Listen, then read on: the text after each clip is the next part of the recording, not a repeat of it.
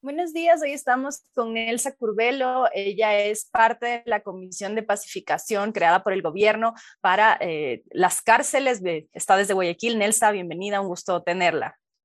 Buenos días, muchas gracias.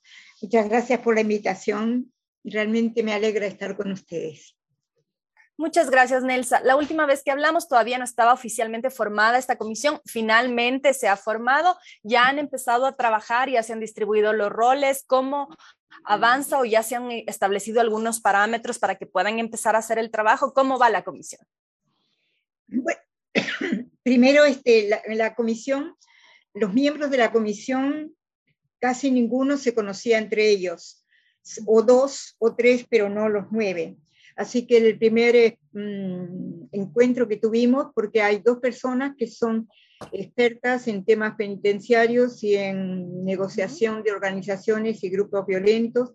La otra es mm, Claudia Garzón, es experta en mm, criminología, victiminología, es psicóloga, y este, Luis Barrios, que nos conocemos de haber trabajado juntos temas que tenían que relación con las pandillas. Después están tres personas que son de Quito, que, que representan a la academia, a la Defensoría em, del Pueblo y a la Secretaría de Derechos Humanos, y el resto somos de Guayaquil.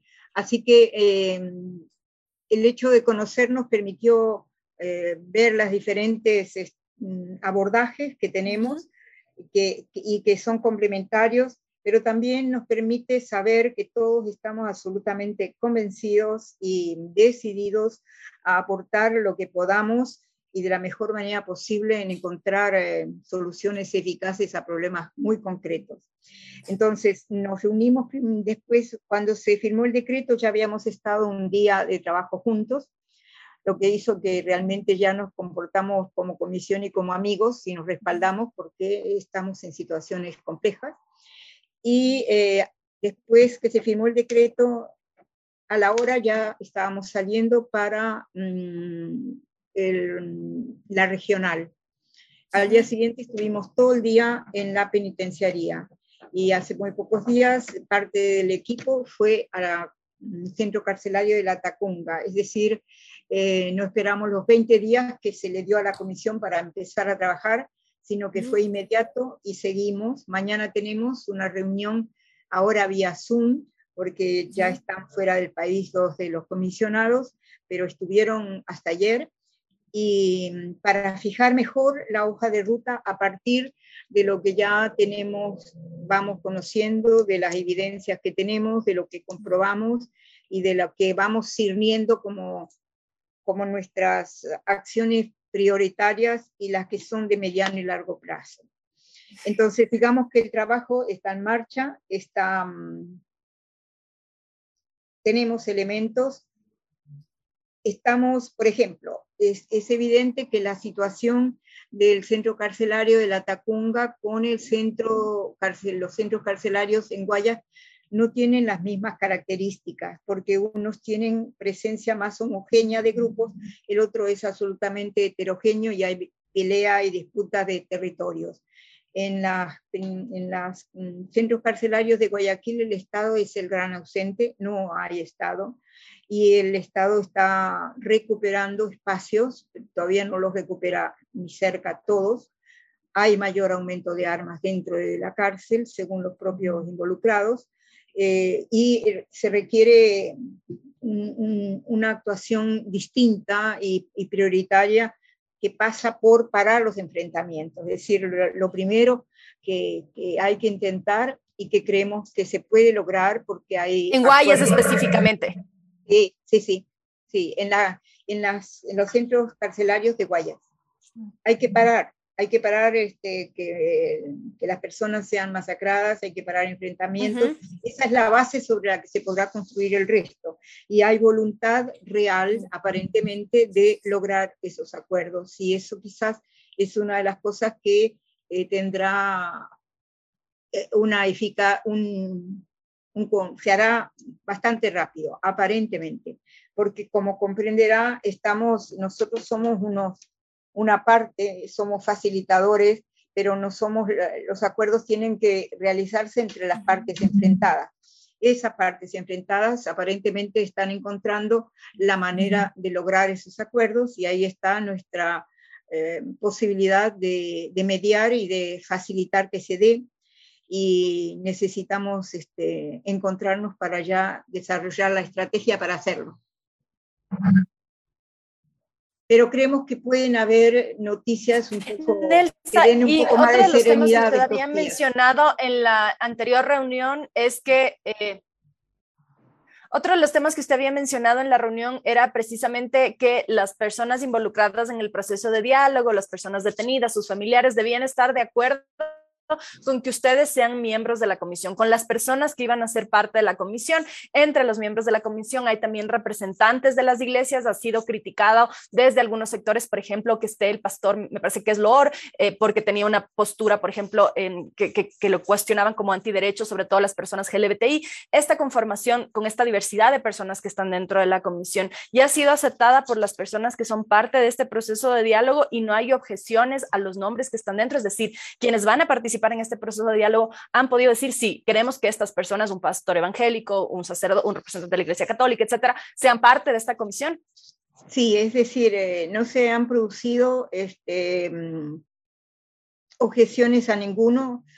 Digamos que se han dado también eh, pedidos específicos para algunos de los miembros de la comisión que somos más conocidos, pero objeciones a ninguno. Ahora, otra cosa que es, eh, para, para los que nos oyen, que es este, no sé si curioso, pero que se puede constatar, es la, mm, la referencia constante que tienen las personas privadas de libertad con las que nosotros hemos hablado a, a, los, a, los, a la referencia religiosa, yo no sé si decir espiritual, porque me parece que son, no son no son sinónimos, pero la diferencia a la necesidad de expresarse de una, o de tener acompañamiento religioso. Cada uno de los encuentros que hemos tenido han terminado siempre con una oración que la ha dicho cualquier miembro de, de la comisión o de las personas con las que nos hemos encontrado.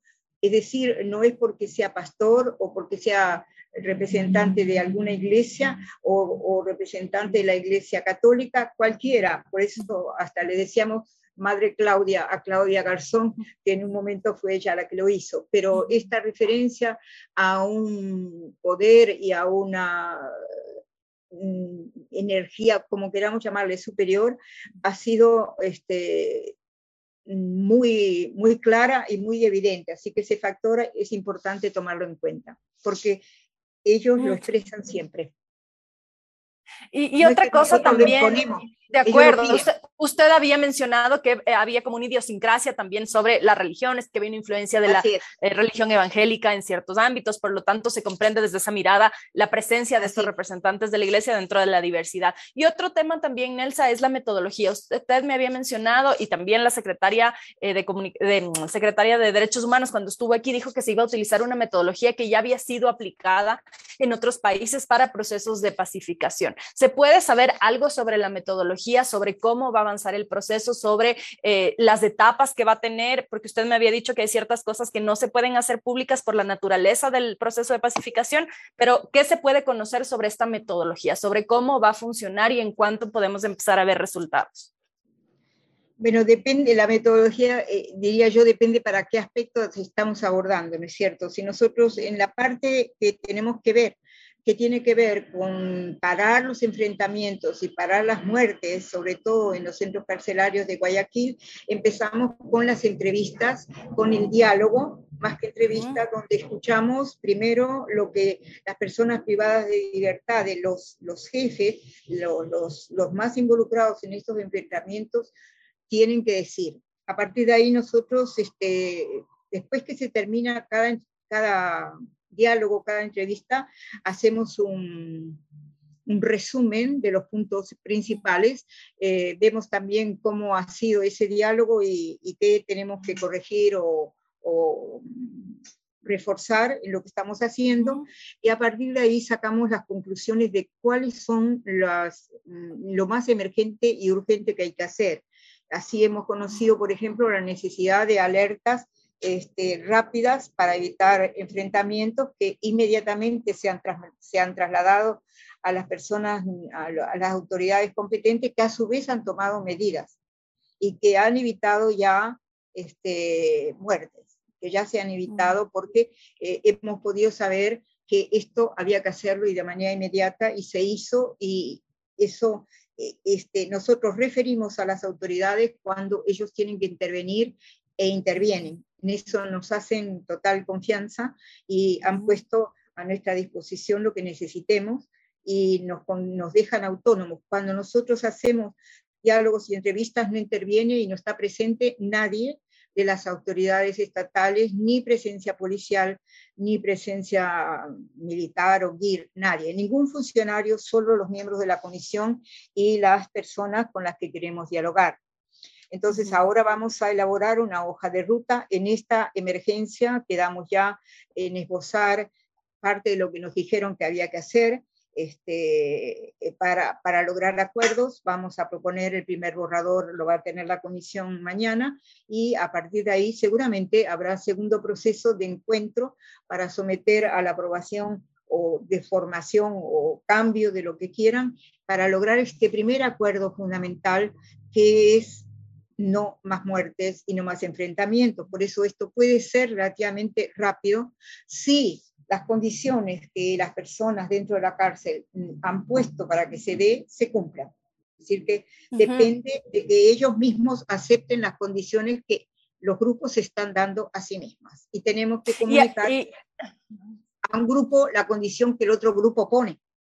Y eh, a eso justamente iba. Las personas que establecen las reglas del juego, digamos, eh, son por una parte la comisión y por otro lado los líderes de estas organizaciones que se están enfrentando entre sí. Es decir, ustedes plantean, eh, nosotros proponemos hacer esto. Primerito lo que usted menciona, detener los intercambios de violencia, detener cualquier brote de violencia. Esa es la propuesta principal. Y en respuesta a esa propuesta, los líderes de cada organización dicen, ok, a cambio de tal cosa, es así como funciona y ahí se ve si se puede ofrecer eso o no. para respetar este acuerdo que queremos hacer, necesitamos tales condiciones del grupo contrario, ¿cierto? Ellos dicen, yo respeto el acuerdo siempre y cuando esta condición se dé para el acuerdo. Entonces, eso es lo que tenemos que comunicar como puente entre las partes pensamos que es posible y que se va a dar, y entonces habrá una primera este, regalo de Navidad o de fin de año o algo así, en la que esto se pueda cumplir, que es, es emergente, es rápido y pretendemos que sea eficaz. No es la solución del problema, es la condición para poder abordar los problemas. Es apenas empezar a dialogar, las condiciones para apenas empezar el diálogo. Y dentro, y dentro de, estas, de estos pedidos que se hacen entre las organizaciones que se están enfrentando, eh, digamos, básicamente los pedidos son entre sí. Eh, eh, se puede saber qué tipo de pedidos pueden entrar ahí, por un lado, y por otro lado, en esta, en esta no se puede saber, y en esta fase no entran todavía pedidos hacia las autoridades. No, es entre ellos. Y eso, eso no se va a hacer público. Sí, lo vamos a hacer público y, y será público cuando se dé, pero no antes, porque quemamos el proceso. De acuerdo. Pero son y, las condiciones que ellos mismos se van a dar. Ok, y esta primera etapa en la que se establecen las condiciones entre eh, los líderes de estas organizaciones que se están enfrentando, eh, tienen un tiempo eh, límite para poder establecer y decir, ok, una vez establecidas las condiciones, empecemos a dialogar. Bueno, eso es parte del acuerdo. Eso, eso va a estar en lo que se haga. ya, eh, ahí no entro. Y otra cosa, Nelsa, eh, conforme vaya avanzando este proceso, ¿se han establecido metas en tiempos o los tiempos se van a ir estableciendo a la par de que avancen los diálogos? ¿O sí hay una meta? Sí, metas hay, claro, si no, no podemos avanzar. Tenemos claras las metas y además nos han fijado metas en el, en el decreto. Eh, nos han dicho que tenemos que hacer una memoria final que recoja y explique el trabajo que hemos realizado, que tenemos que hacer una propuesta de política pública, estrategias, acciones para la erradicación de las muertes violentas y la crueldad y, y, como, y parar la violencia criminal. Y esa propuesta eh, va a ser puesta a consideración del Ejecutivo, Legislativo y el Judicial. Tenemos trabajo que hacer, tenemos que hacer toda una ayuda memoria, una sistematización, eh, eh, y necesitamos aportes, tenemos seis meses, por eso es que están, eh, seis meses es mucho y es nada. Alguien me dijo hace una semana que están, y yo dije una semana, hace como un año, porque la densidad de lo que hemos vivido me parece que hace mucho más tiempo de una semana. Y creo que el resto de comisionados les está pasando lo mismo, es muy fuerte, es muy denso. Este, nosotros decíamos que iban, íbamos a intentar humanizar las cárceles y de rebote nos está humanizando a nosotros en muchos aspectos. Realmente ah, nos, nos ha movido muchas convicciones y muchas certezas. Y esto este, necesita, mm, la hoja de ruta nos la vamos a fijar a partir de, todo esto que tenemos eh, para fijar eh, plazos, ¿no es cierto? Esto es inmediato. Ya sabemos que inmediato, inmediato, cuando decimos inmediato, es inmediato, es lo de parar las, los enfrentamientos y las muertes y ya hemos también dicho cuáles son las alertas que hay que, que podrían cumplirse si no se dan los requisitos para que eso no se dé. Eso ya está, eso ya creo que está en marcha, ya se pararon, ya se va a poder, eh, ya se va a poder actuar de otra manera. Pero este, a partir de ahí, ahora vamos a fijarnos el punto 1, el punto 2 y el punto 3 en su prioridad y toda esta línea más larga que, necesitamos proponer. Estamos trabajando o nos están, ya se han manifestado de manera así clarísima y con propuestas el Consejo de la Judicatura, este, que ha hecho un informe al, a la Comisión Interamericana de Derechos Humanos. En ese informe dice que hay 11.200 garantías pendientes y 9.000 personas que están en previsión preventiva. Si todo eso se, se aborda, se ataca, este, se resuelve, el hacinamiento podrá disminuir bastante. También em, expertos en, en, negociación con grupos violentos eh, que están en Europa se han propuesto para, em, para enseñar, para, para conversar con ellos, ir elaborando mejor todo cómo intervenir. Es decir, y nosotros no queremos duplicar esfuerzos con lo que está haciendo la Secretaría de Derechos Humanos, que ya tiene un grupo que está elaborando propuestas y eh, con otras queremos sumar, pero no queremos repetir. Queremos, dentro de lo posible, eficaz, eficaces con el tiempo que tenemos. Hay problemas de hacinamiento problemas que tienen que aflojárseles, todo eso tiene que conocerse, pero tiene instancias del Estado que, que tienen que resolverlas y la eh, comisión entonces, Nelsa, se va a centrar básicamente en empezar este proceso de pacificación, porque una de las observaciones que hacía uh, alguna experta, Daniela Oña, ella decía que eh, tiene la sensación de que el gobierno se está centrando como si este fuera un problema coyuntural y que en realidad es estructural. Desde el punto de vista de la comisión, el inicio de, eh, del proceso es para luego abordar o para permitir que haya un terreno para que luego el gobierno trate los problemas estructurales o cuál va a ser el rol de la comisión, eh, que evidentemente es responder a esta crisis, eh, a estas matanzas, evitar que haya más, que usted dice que parece que por este de momento eso va a parar, pero por otro lado también es sembrar, empezar a abonar el terreno para que el gobierno pueda tomar ya medidas a largo plazo y estructurales. Pero evidente, a mediano y largo plazo, unas rápidas, otras mediano y largo plazo, en seis meses y nosotros no vamos a poder hacerlo, primero porque no somos Estado, somos autónomos y respetan nuestra autonomía, nuestra eh, intervención, por decirlo así. Es como, es como si usted tiene alguien que está desangrando, le intenta parar eh, esto, pero después tiene que ver por qué se produjo y cómo puede evitar que esto se vuelva a producir. Ahí aportaremos lo que aprendimos y lo que sabemos, sabiendo que no es lo único y que se necesitan muchas cosas más. El solo hecho de decir que es seis meses está mostrando que no nuestro trabajo no, no, no eh, tiene que ser rápido, dentro de lo posible eficaz, pero que no está interviniendo en lo estructural y sistemático que requiere mucho más tiempo, ¿cierto? este, una de las cosas que, que, también es evidente, pero que no se explicita dentro de las necesidades de lo que, para abordar toda esta complejidad, que insistimos, primero, no hay que romantizar la violencia, no, no hay que decir acá no pasa nada o no, no, sí pasa y pasan cosas muy graves y esto tiene que ver con no solo con la cárcel, sino con la seguridad de todo el país y está vinculado con, con, grupos externos que intervienen, es decir, es sistémico, es, es, es todo lo que está mal. Ahora, esta manifestación del conflicto, esta manifestación de la problemática, esta la vamos a abordar. Y la vamos a abordar como, diría Leiner, como una acupuntura. ¿Eh? Usted trata en la acupuntura esto para que impacte en todo el cuerpo, a ver si se puede hacer. Él decía la acupuntura urbana, aquí es la acupuntura carcelaria.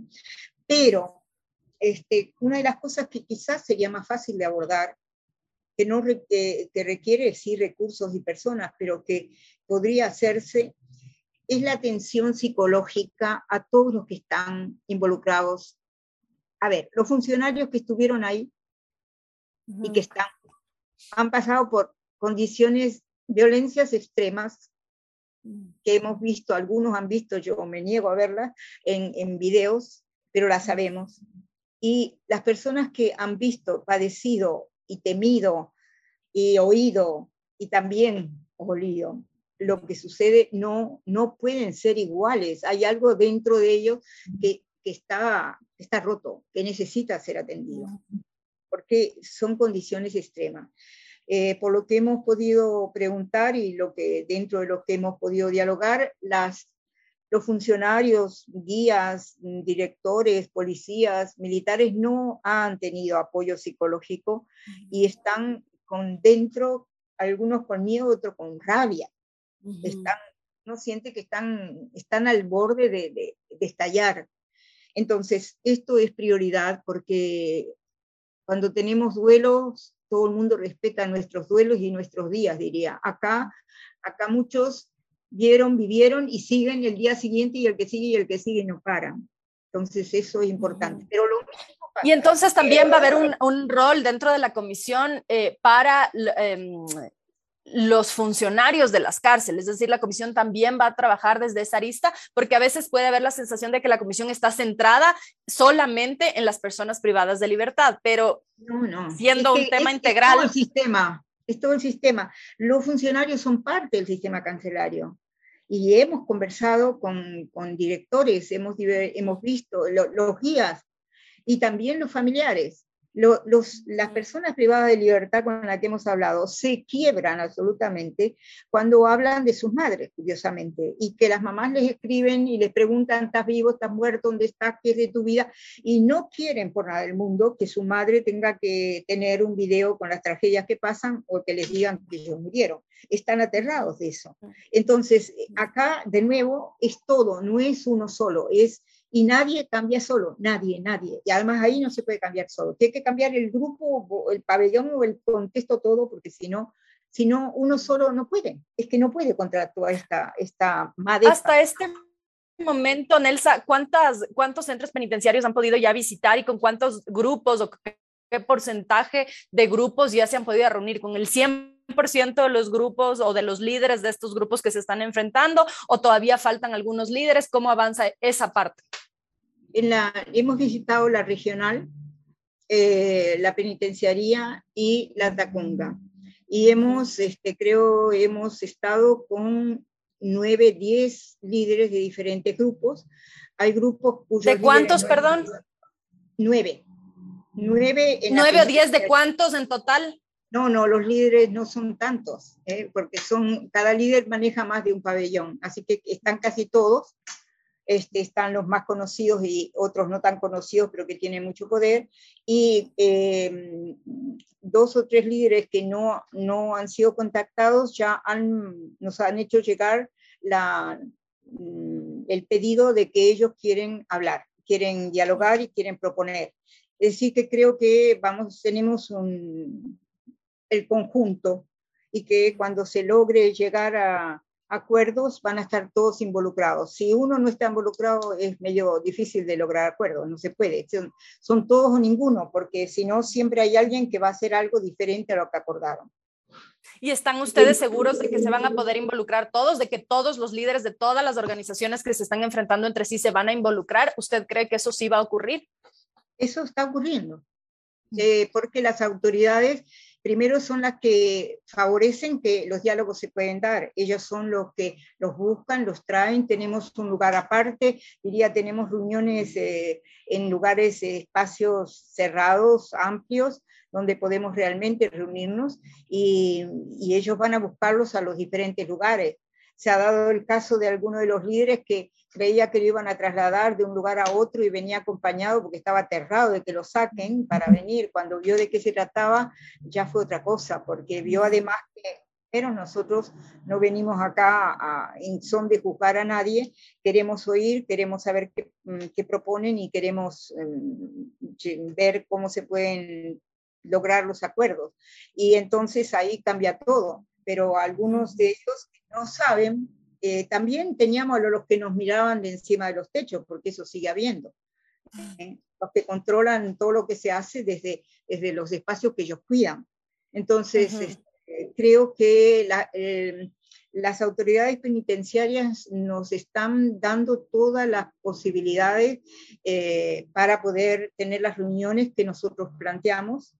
Ellos no están presentes cuando estamos en reuniones y de verdad eso lo agradecemos en el sentido de que las facilidades todas se están dando y, eh, Nelsa, yo un tema más, ya casi terminando. Em, las reuniones son únicamente entre los miembros de la comisión, es decir, ¿están todos los miembros en las visitas o solo hay una parte de los miembros y los representantes de estas organizaciones? Es decir, los 10 miembros de la comisión y un representante o es, son los 10 miembros y varios representantes y hay alguna gente externa a la comisión eh, y a los eh, representantes de estas organizaciones?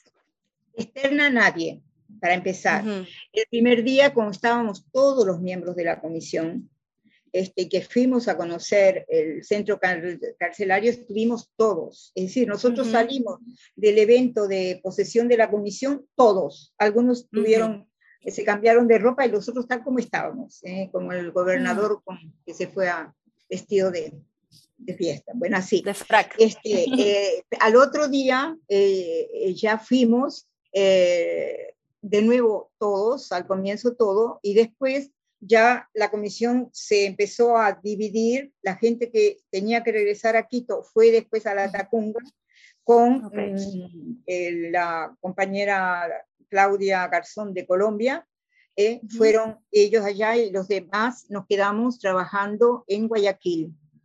Eh, y ahora vamos a definir eh, quién con qué, quién, quién, quién aborda, yo diría como el espacio concreto de trabajo de este comisionado que eh, está al tanto de lo que hacen todos, pero va específicamente a ocuparse de eso y los demás vamos a ocuparnos de otras cosas.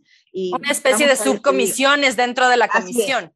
Así es. Sí, y, Nelsa, con esto termino. Entonces, finalmente, ¿hay esperanza de que este proceso pueda llegar a término, de que sea satisfactorio, de que la violencia en las cárceles se termine? Porque después de un año tan duro como este, en el que hemos visto estas escenas que usted decía hace un momento, o, visto o escuchado o enterado que esto pasa, hay poca esperanza sobre esta posibilidad. Eh, con lo que usted dice, quizá se despierta eh, nuevamente esa esperanza dormida de que pueda haber una solución en las cárceles, que además, como decía bien usted, esta violencia irradia hacia afuera. Sí, bueno, yo diría que no es un término, es un principio. La verdad, hay esperanza de que podemos, podamos empezar, digamos. Este, yo creo que sí, creo que estamos absolutamente... En mi casa dicen, mm, te vas preocupada y vienes con cara de contenta. Creo que eso describe un poco lo que nos está pasando, no solo a mí, sino al resto. Este, pensamos y creemos que de verdad es posible el diálogo o, la, o la ¿qué, ¿qué, es lo que va a ser posible? Porque hay tantas cosas que tienen que avanzar. Es posible esta primera etapa, este, pequeña pero muy importante, de parar las muertes, de parar estas masacres. Eso creemos, esa fundamental creemos que va a ser posible. A, a partir de ahí comienza ahora sí a construir. Es como, es posible poner cimientos, ahora hay que construir. Pero el cimiento creo que se va a poder dar.